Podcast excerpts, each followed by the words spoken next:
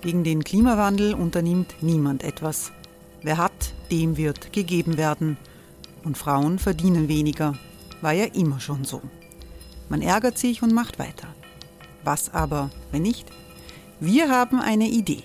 Die Falter Arena macht die Bühne frei für Menschen und Projekte, die das Land verändern. Mein Name ist Eva Konzett.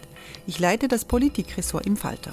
Und am Sonntag, den 26. Mai, veranstalten wir im Wiener Stadtsaal die nächste Falter Arena. Mit dabei unter anderem der ehemalige Politiker und Neosänger Matthias Strolz, Theresa Imre von Markter, Sonja Jöchtel von Love Politics oder Kari Ochsner von Ochsner Wärmepumpen. Machen statt jammern. Wir schauen uns an, wie das funktionieren kann. Kommen auch Sie vorbei. Alle Informationen und Tickets finden Sie unter falter.at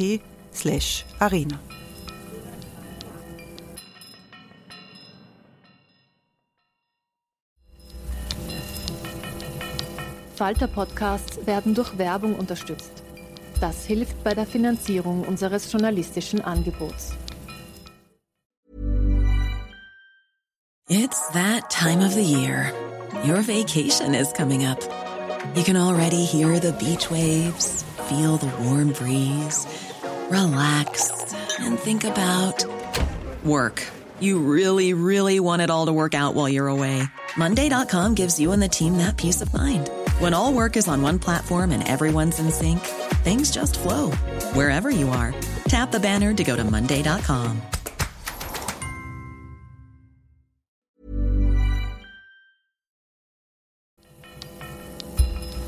Falter Radio, der Podcast mit Raimund Löw.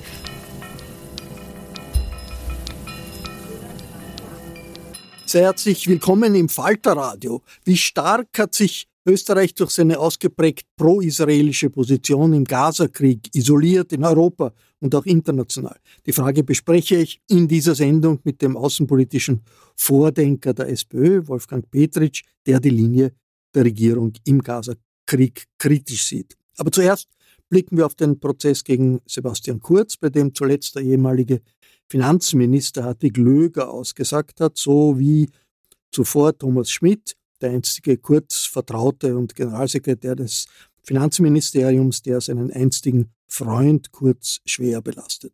Falter-Chefredakteur Florian Klenk hat das Verfahren verfolgt. Er kennt alle Akten und alle Chats und hat im Podcaststudio Platz genommen. Hallo Florian. Hallo Raimund. Insgesamt geht es ja bei dem Prozess um den Vorwurf der Falschaussage gegen Sebastian Kurz und seine Mitangeklagten beim Ibiza-Untersuchungsausschuss, wonach er Kurz ähm, vor Jahren in die Bestellung des Thomas Schmidt zum Chef der Staatsholding ÖBAG nicht wirklich involviert war. Das hat er damals ausgesagt. Das wird jetzt, äh, da ist jetzt der Verdacht, dass es falsch gewesen. In den letzten Verhandlungstagen, Florian, was hat man da über das Funktionieren des gesamten Systems kurz neu erfahren? Naja, der Thomas Schmidt ist sehr ruhig, sehr bedacht, sehr differenzierend aufgetreten und hat beschrieben, im Grunde genommen eine Regierung Kurz, in der der Sebastian Kurz immer das letzte Wort haben wollte und auch hatte. Und in der zwar Leute zugearbeitet haben und auch immer wieder Meinungen geäußert haben, aber das letzte Wort, sagt Schmidt, war eigentlich der Bundeskanzler. Und wenn man da so im Gerichtssaal sitzt, in diesem Schwurgericht, das ist so ein riesiger Theatersaal und zuhört, denkt man sich, das, was der Thomas Schmidt da beschreibt, ist eigentlich das Normalste auf der Welt, nämlich der Regierungschef fühlt sich verantwortlich und will mitentscheiden bei der Besetzung von Posten, die äh, dafür da sind, dass die Regierung oder die, die Republik Einfluss hat in die Staatsbetriebe, die zum Teil ja der Republik gehören. Und merkwürdigerweise hat das aber der Sebastian Kurz vor dem Urausschuss anders dargestellt. Er hat so getan, als hätte er damit nichts zu tun, weil er damals im Jahr 2020 äh, offensichtlich vor dem Nationalrat den Eindruck erwecken wollte, er sei gar nicht der Strippenzieher und er sei gar nicht der, der sich einmischt und er sei gar nicht der, der seine besten Freunde oder Vertrauten oder auch Spender, sind ja einige Spender, an diese Positionen setzt, sondern das haben die anderen entschieden. Und das fällt ihm jetzt möglicherweise auf den Kopf, weil der Thomas Schmidt sich selbst belastet in vielen anderen Fakten und nicht lügen darf.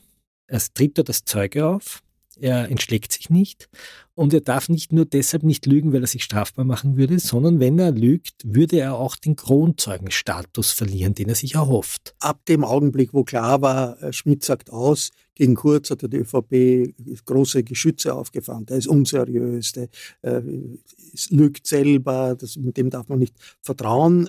Auch während des Prozesses. Die Verteidiger des Sebastian Kurz haben auch die Glaubwürdigkeit des Schmidt in Frage gestellt. Sie haben Wie erfolgreich waren Sie, haben eigentlich nur die Glaubwürdigkeit des Schmidt in Frage gestellt. Das Interessante an der Strategie ist, dass man eigentlich auf diese ÖBAG-Besetzungen kaum eingeht in der, in der Verteidigung, sondern eigentlich im Wesentlichen kritisiert, dass der Schmidt ein untreuer Geselle ist, dass er äh, lügt, dass er, das sind zwei sehr dubiose russische Geschäftsleute, die offensichtlich mit dem Schmidt irgendwo in Litauen ein Bewerbungsgespräch geführt haben und da soll der Schmidt gesagt haben, die WKStA hätte ihn unter Druck gesetzt.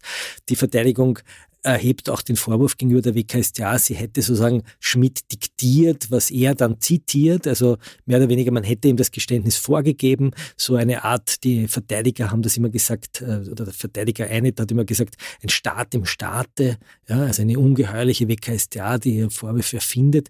Das ist ein bisschen die Verteidigungslinie, die wir von Karl-Heinz Gasser kennen. Ja, also Attacke gegen die Justiz. Die Justiz ist korrupt und nicht der Sebastian Kurz.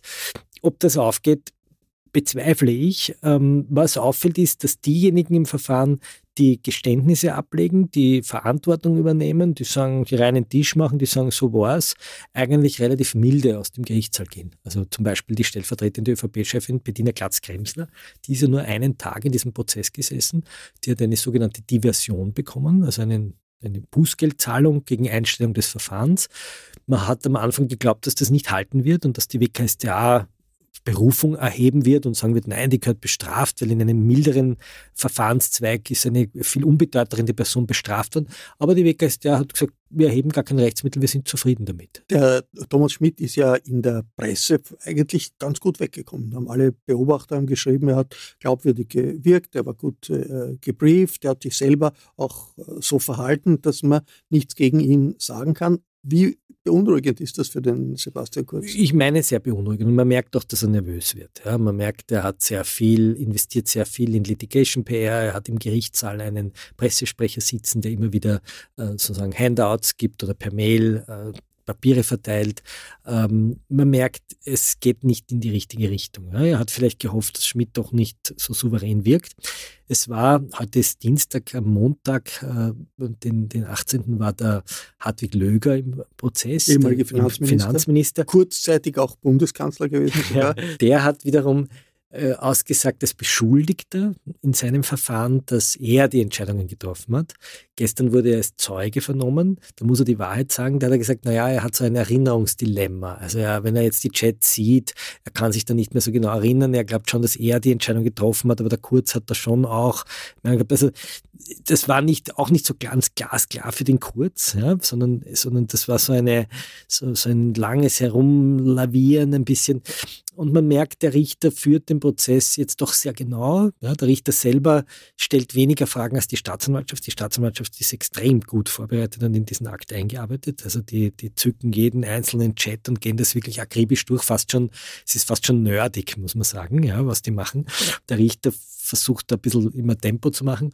Also ich glaube, wenn der Richter der Meinung wäre, das ist ein Aussagenotstand oder der Kurz hat eh die Wahrheit gesagt, weiß ich nicht, ob er so ein Hochamt machen würde. Also man merkt schon, es geht in eine Richtung, die dem Kurz Sorge machen muss der Hartwig Löger, der, der, Finanzminister, ist er so berichtet worden, dass er hat das so dargestellt, als sei, sei er völlig unbedarft gewesen und alles ist an ihm vorbeigegangen und letztlich fragt man sich, warum ist der Mann überhaupt Finanzminister gewesen? Ist das übertrieben? Diese nee, es ist ein bisschen übertrieben. Man hat schon den Eindruck, also er hat am Anfang gesagt, er war nie bei einer Partei und er wird nie bei der, bei der ÖVP sein und wenn er das Ganze jetzt Revue passieren lässt, dann will er auch nie bei einer Partei sein. Also man hatte schon den Eindruck, äh, er ist ein bisschen, wie soll man sagen, traumatisiert von dem, was da passiert ist. Ja, also ich, ich glaube jetzt nicht, dass er die kriminelle Figur in diesem ganzen äh, Komplex ist, äh, sondern er hat halt relativ schnell bemerkt, dass er als Finanzminister im Grunde genommen das machen muss, was der Kurz will. Ja, das war ja auch, wenn man die Chats liest, immer ganz wichtig, was sagt der Kurz dazu? Ist der Kurz einverstanden? Was will der Kurz? Ja?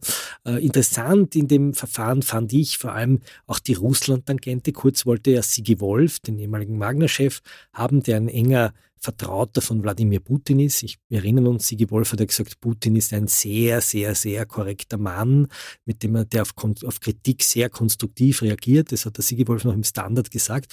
Und Sigi Wolf war mit einer Firma, in der er involviert war, auf der Sanktionenliste und hat immer wieder den Kurz gedrängt, dass er interveniert, dass er von der Sanktionenliste kommt. Und der Kurz wollte um, umgekehrt den Sigi Wolf als ÖBAG-Chef, äh, Aufsichtsratschef haben. Also man merkt schon, auch Kurz hat gesagt, wir waren eine russlandfreundliche Regierung, hat er dezidiert gesagt. Es gibt diesen berühmten Chat, wo er mit Benko und mit Rainer Seele, Kurz dem früheren äh, OMV-Chef, nach Russland gefahren ist, wo sie gesagt haben, wir fahren zum großen Chef. Da hat auch der Richter gefragt, hat gesagt, wer ist eigentlich der große Chef? Ne? Der, der große Chef ist des, der Putin. Ne? Das ist der Putin der gewesen, große ne? Chef des Sebastian Kurz. Das, ist, wir fahren zum großen Chef. Ne? Das war sozusagen der Putin. Also das war schon interessant und gestern hat der Kollege Fabian Schmidt äh, hat gestern getwittert, äh, gestern war sozusagen am Montag Montag waren sieben Jahre her, dass die blau-schwarze Regierung angelobt wurde. Und er hat dann einmal kurz Revue passieren lassen und gesagt, was ist eigentlich jetzt passiert? Der Bundeskanzler steht als Beschuldigter vor Gericht, der Finanzminister ist als Zeuge vor Gericht und äh, will sich entschlagen in einigen Punkten. Die Außenministerin wohnt äh, in St. Petersburg und hat sich von Putin die Bonis einfliegen lassen aus Beirut und leitet dort einen Think Tank und nennt Putin einen Gentleman. Ja? Und der, der Vizekanzler, der schlaft im Volks, in der Volksgarten-Disco ein und, und kommt einen Gerangel mit Securities und wird dabei von Leserreportern des Boulevards gefilmt. Also Strache. Also, Strache. Ne? Also der allerdings freigesprochen wurde. Die Familienministerin dieser Regierung ist äh, verurteilt worden in der ersten Instanz zu einer doch empfindlichen äh, Strafe, war in Urhaft. Also man sieht dieses Kabinett Kurz 1, Kurz Strache 1, dass äh, der, der, Justizminister, der, der Brandstätter, ist, musste zurücktreten nach dem Bildercheck-Chefs. Äh, also Gentleman und Gentlewoman muss man da eher suchen im, im ersten Kabinett. Also man sieht, dass dieses Kabinett zerbröselt. Wir haben da jetzt nicht die riesen Staatskriminalität, wie wir das vielleicht in anderen Ländern haben, aber es ist eher eine, ein klägliches Bild, dass dieses Kabinett Kurz 1 abgibt. Zur politischen Einschätzung. Der Sebastian Kurz ist ja in den letzten Monaten betont selbstbewusst aufgetreten, hat sowas gemacht hat wie Staatsbesuche, ausgestattet Staatsbesuch bei Orban oder Staatsbesuch äh, beim, äh, am Golf, bei einem, einem Golffürsten hat irgendwie seinen, seinen Film, der über ihn gemacht wurde. Ja, der Klimakonferenz ist jetzt aufgetreten. Der Klimakonferenz. Also das ist schon, sind schon Signale, die bedeuten, der hat schon noch politische Ambitionen oder muss man das anders deuten? Ja, ich weiß nicht, diese Rechnung jetzt an den Benko, die hat ihm, glaube ich, im Image schon geschadet. Ja? Also, dass er eineinhalb Millionen oder fast zwei Millionen verrechnet hat, den Benko und da jetzt in die Konkursmasse rutscht. Also, dass man merkt, er macht da private Geschäfte und er verdient viel Geld, das Verhalten vor Gericht. Also, ich, ich habe schon den Eindruck, dass die Leute merken, äh, was da hinter der Fassade dieses Herrn Kurz steht. Ähm, aber ich hatte nicht den Eindruck, dass er jetzt wirklich politische Ambitionen hat abschließend der bisherige Verlauf des, des äh, ganzen Kurzprozesses. Wer muss da mehr beunruhigt sein? Der Kurz selber offenbar schon ist, ist eine Einschätzung. Aber es war ja auch am Anfang immer die Frage, pokert die WKStO, A, die Staatsanwaltschaft nicht zu hoch? Kann man sagen, in welche Richtung das geht? Naja, wir dürfen den Ausgang des Verfahrens nicht erörtern. Das ist nach dem österreichischen Mediengesetz verboten. Da machen wir uns beide strafbar. Also wenn wir jetzt sagen, was ich glaube, wie es ausgehen wird, was wir sagen können, sind zwei Dinge. Erstens, es ist kein Poker der WKStA, sondern die WKStA muss hier, wenn sie der Meinung ist, dass eine Verurteilung wahrscheinlicher ist als ein Freispruch, muss sie Anklage erheben. Aber dieser Anklageentwurf wird von der Oberstaatsanwaltschaft, in dem Fall Innsbruck, also die ist weit weg, und von der Weisungsabteilung des Justizministeriums und vom Weisungsrat des Justizministeriums genehmigt werden. Das heißt, das ist, da sitzt nicht ein wild gewordener Staatsanwalt, der jetzt mit dem Kurz ein Match macht, sondern das geht durch viele, viele Hände und dauert es auch oft sehr lange, weil die wieder oben was monieren und sagen, da müsst ihr noch ermitteln und da müsst ihr noch das machen und so. Also das ist ein, ein, eine Walze von Augen, also von, von, von Organen, die da drüber schaut. Wie lange wird das dauern, kann man das sagen? Naja, der Richter möchte eigentlich schon, ich glaube, wenn ich es richtig verstanden habe, im Jänner, Februar fertig sein. Also das wird noch vor Frühlingsbeginn also das wird eine, sozusagen eine, eine, eine Winterschlacht vor Gericht. Ja. Ähm, und dann wird man sehen. Ja. Dann wird das, wird das Oberlandesgericht, also wurscht, wie das Verfahren ausgeht, es werden beide Seiten sicher Rechtsmittel erheben. Also das, das wird sowohl, wenn die WKStA einen Freispruch kriegt, dann eine Berufung machen, als auch die Verteidigung. Ähm, man wird auch sehen, ob Kurz vielleicht im letzten Moment doch noch einen Aussagenotstand behaupten wird. Ähm, der Richter hat ihm ja diese Frage gestellt, hat gesagt, das heißt was? Aussagenotstand heißt, dass wenn Kurz die Wahrheit gesagt hätte, er sich ähm, sozusagen der Verfolgung ausgesetzt hätte. Und daher er, hätte er sozusagen gelogen, um sich strafgerichtlicher Verfolgung zu entziehen. Ähm, er hat kurz gesagt, nein, ich habe die Wahrheit gesagt, ja, ich, ich habe richtig ausgesagt. Das Problem ist, selbst wenn er vor dem Urschuss die Wahrheit gesagt hätte und gesagt hätte, ja, ich habe mich eingemischt in der Bestellung der ÖBAG, das wäre keine Straftat gewesen. Das unterscheidet ihn von anderen Fällen des Aussagenotstands. Also er hätte dort nicht irgendwas zugegeben, was ihn belastet hätte. Ja, also das schaut für ihn insgesamt nicht so richtig gut aus. 2024 ist ein Wahljahr in Österreich. Wie relevant wird der Ausgang dieses Prozesses für die Innenpolitik in Österreich sein? Naja, die Frage wird sein, ob die nächste Regierung die WKStA abschafft. Das ist mit im Verordnungswege möglich. Also die WKStA kann man mit ganz leichten also ein Minister kann ohne den Nationalrat zu befassen die WKStA aufsplitten, kann sagen, wir machen kleine Einheiten draus, wir zerschlagen die.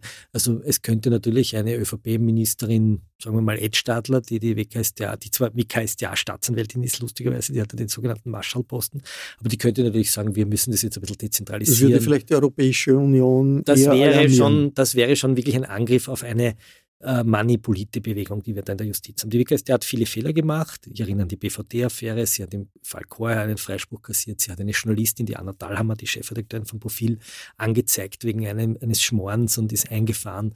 Also sie hat schon einige, einige Fehler sich auch geleistet, die man sich eigentlich nicht leisten darf. Aber sie hat gleichzeitig auch ein paar wirklich gute Leute sitzen, die wirklich investigativ, würde man im Journalismus sagen, recherchieren.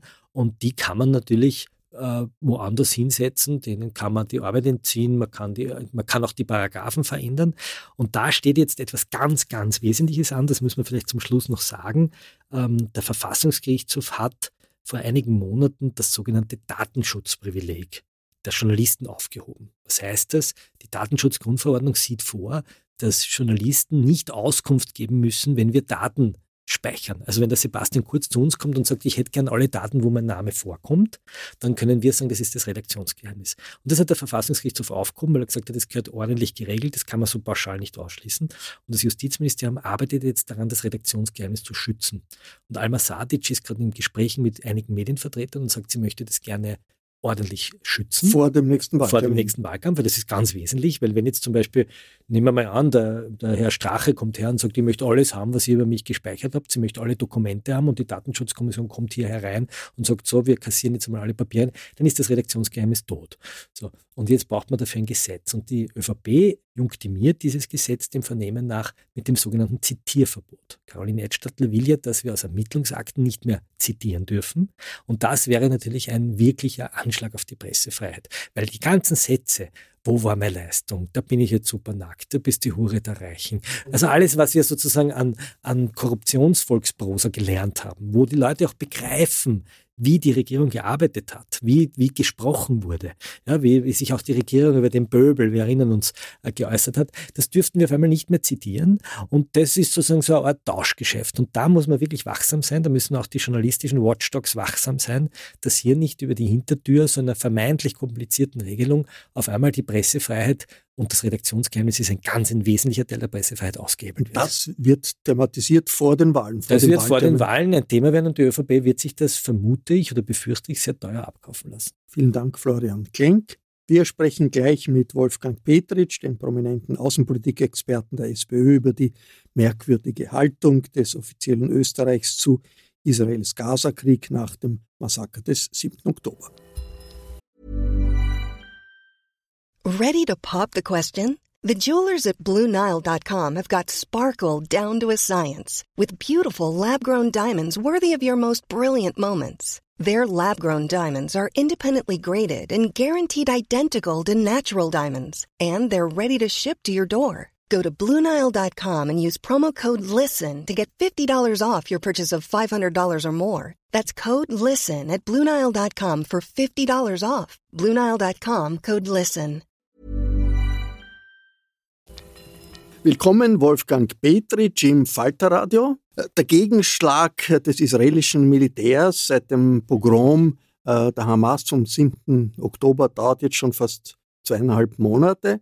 Die Vereinten Nationen sprechen von apokalyptischen Zuständen in Gaza. Dazu kommt jetzt die wachsende Gefahr in der Internationalisierung durch den Beschuss von Schiffen im Roten Meer durch die Houthi-Rebellen im Jemen, die sich mit den Palästinensern solidarisieren. Wo stehen wir zurzeit in diesem Konflikt? Ja, ich fürchte, dass der Konflikt wirklich äh, unübersehbarer ähm, wird, dass er noch weniger klar ein Ziel äh, erkennbar ist, ein politisches Ziel, wo die Sache, wo, wo diese schreckliche Terrorüberfall am 7. Oktober, dann die Reaktion drauf, äh, wo das enden soll. Ja, äh, immer und grundsätzlich ist es so, wenn man in so einen Krieg hineingeht, wie das Israel jetzt macht, dann äh, muss man auch eine Exit-Strategie haben. Ne? Und die ähm, israelische Erklärung, es muss die Hamas besiegt werden, der Terror muss besiegt werden, spricht leider dafür, dass der Krieg noch viel länger dauern wird, weil man den Terror an sich nicht besiegen kann. Das war der große, der fatale Fehler nach 9-11 2001 der damaligen amerikanischen Administration, diesen Krieg gegen den Terror zu erklären, weil der wirklich auch dann äh, mit Afghanistan, dann später mit dem Irak, dann Libyen in Situationen geführt hat, die allesamt schlecht ausgegangen sind und die Situation noch weiter verschlechtert hat und andererseits den Terror aber nicht aus der Welt schaffen konnte. In Bezug auf Gaza kommt aus Europa jetzt immer stärker die Forderung nach einem Waffenstillstand. Von Deutschland, von Frankreich, auch von Großbritannien, was die Regierung Netanyahu ablehnt. Die österreichische Bundesregierung positioniert sich auf der Seite der Regierung Netanyahu, lehnt ebenfalls einen Waffenstillstand ab. Ist das überraschend für Sie? Das ist äh, für mich eigentlich sehr verwirrend, muss ich sagen, weil das langjährigen Prinzipien, Grundsätzen äh, widerspricht, äh, die gerade ein Land mit einer sehr langen Tradition von basierend auf einer Neutralitätspolitik von Vermittlung.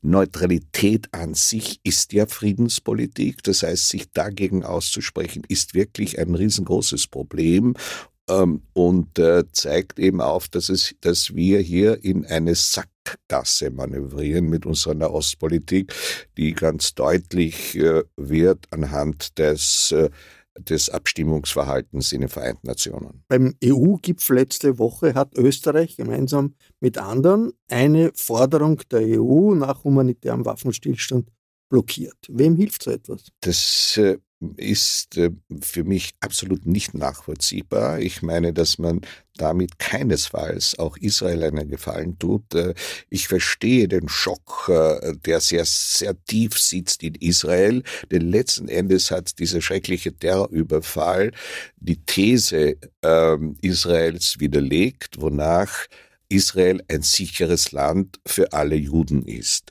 Das, glaube ich, geht so tief und ist so eine Erschütterung, die man wirklich verstehen muss und, und, da, und da muss man einfach äh, sehr viel dafür auch sozusagen in Kauf nehmen. Es kann aber andererseits nicht sein, dass man hier äh, das humanitäre Völkerrecht in derart eklatanter Weise bricht. Und da muss gerade die Europäische Union, und wir sind eben äh, äh, Mitglied der Europäischen Union und fühlen uns auch den Zielen der Europäischen Union verpflichtet, äh, die äh, regelbasierte ähm, Ding gemacht, die versucht wirklich das Völkerrecht zum Mittelpunkt des internationalen Handels auch zu erklären, kann man einfach jetzt nicht sagen, aber da in diesem speziellen Fall äh, machen wir nicht mit. Eine eine Aushöhlung des Prinzips Völkerrecht, insbesondere des humanitären Völkerrechtes, kann nur fatale Folgen haben. Das Außenministerium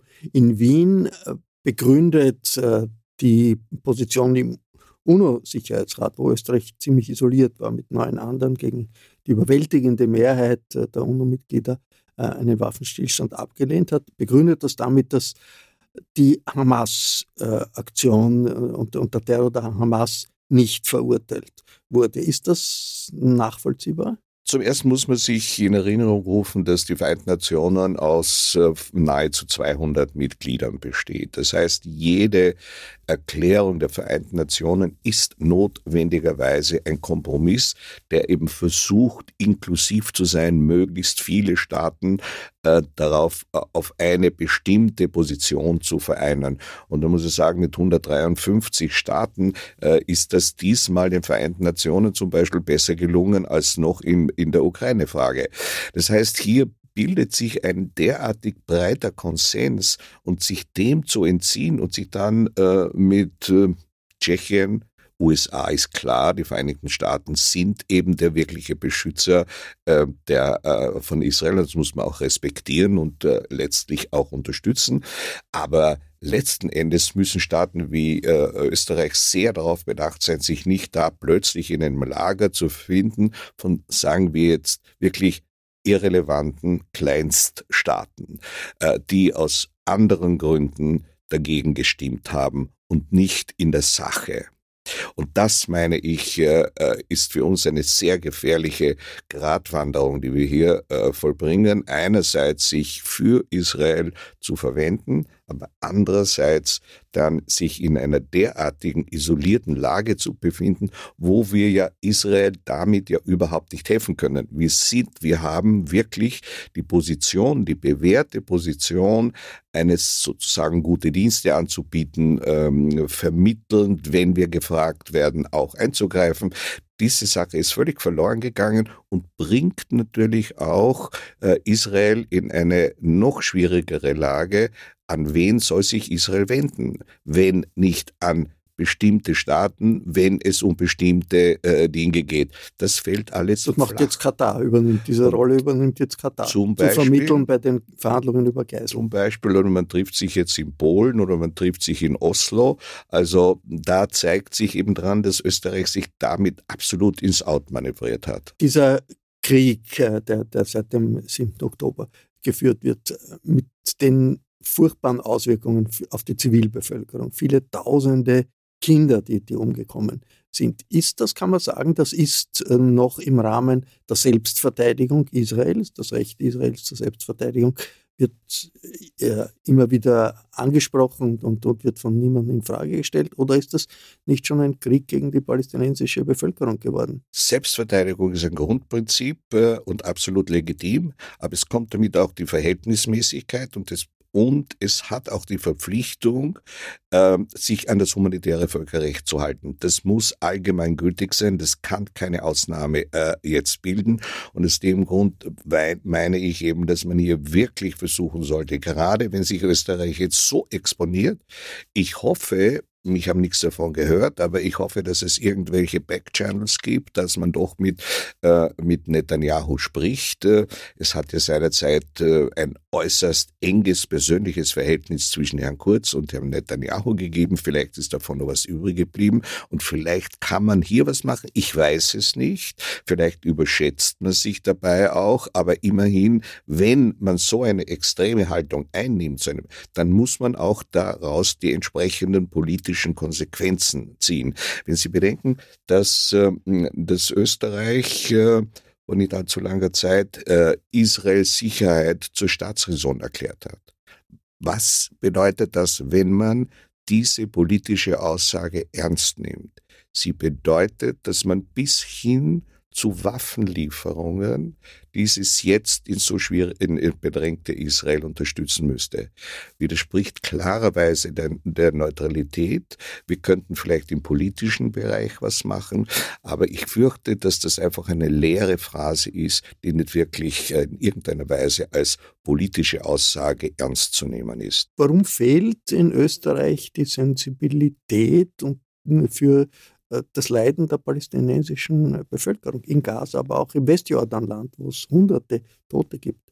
Ich sehe einerseits eine positive Entwicklung, zumindest seit äh, ähm, Franz Wanitzki die formelle Entschuldigung auch in Tel Aviv und auch im österreichischen Parlament jetzt schon vor etlichen Jahren deponiert hat, äh, dass sich da ähm, in gewisser Weise eine gewisse ähm, ein gewisser Ausgleich ergeben hat, nachdem Bruno Kreisky vorher sehr intensiv versucht hat, eine Lösung dadurch ähm, zu unterstützen, indem er die Palästinenser ins politische, ins diplomatische äh, Spiel gebracht hat. Insofern war Warnitzkis äh, Haltung und, und Warnitzkis Aussagen sehr, sehr wichtig. Ja.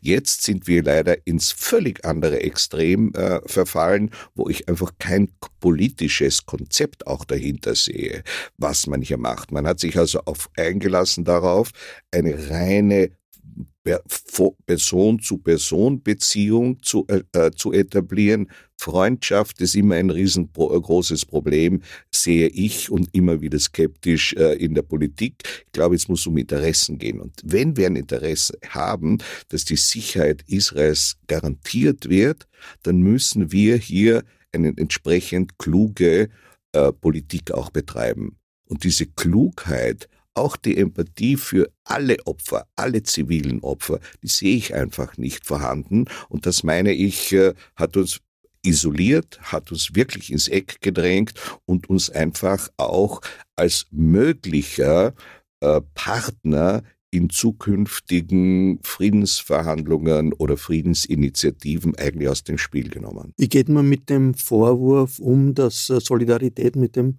Palästinensern mit Antisemitismus zu tun hat? Ich äh, bin da immer wahnsinnig skeptisch, wenn ich Antisemitismus höre äh, und, äh, und eigentlich daran keinen erkennen kann. Der Missbrauch auch des Holocaust oder, oder, oder Antisemitismus ist diese diese Begriffe sollte man wirklich dort anwenden, wo sie, wo sie wirklich auch einen sozusagen einen inhaltlich korrekt sind. Der Missbrauch dieser Begriffe schafft eigentlich eine Relativierung des Antisemitismus und auch des Holocaust. Dafür wäre ich überhaupt nicht zu haben.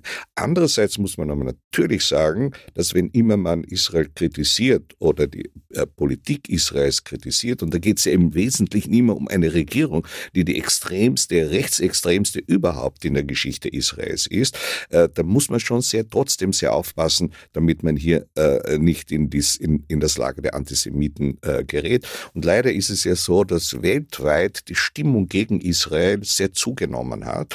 Ähm, ich glaube, dagegen auch anzukämpfen, aber mit Argumenten und mit Unterstützung auch der vielen liberalen und demokratischen Kräfte in Israel, das wird letzten Endes etwas sein, wo wir als, ähm, äh, als Österreich, glaube ich, in Zukunft vielleicht wenn ich irgendwo einen Glimmer Hoffnung sozusagen sehe, dabei sein können. Wolfgang Petritsch, vielen Dank für dieses Gespräch.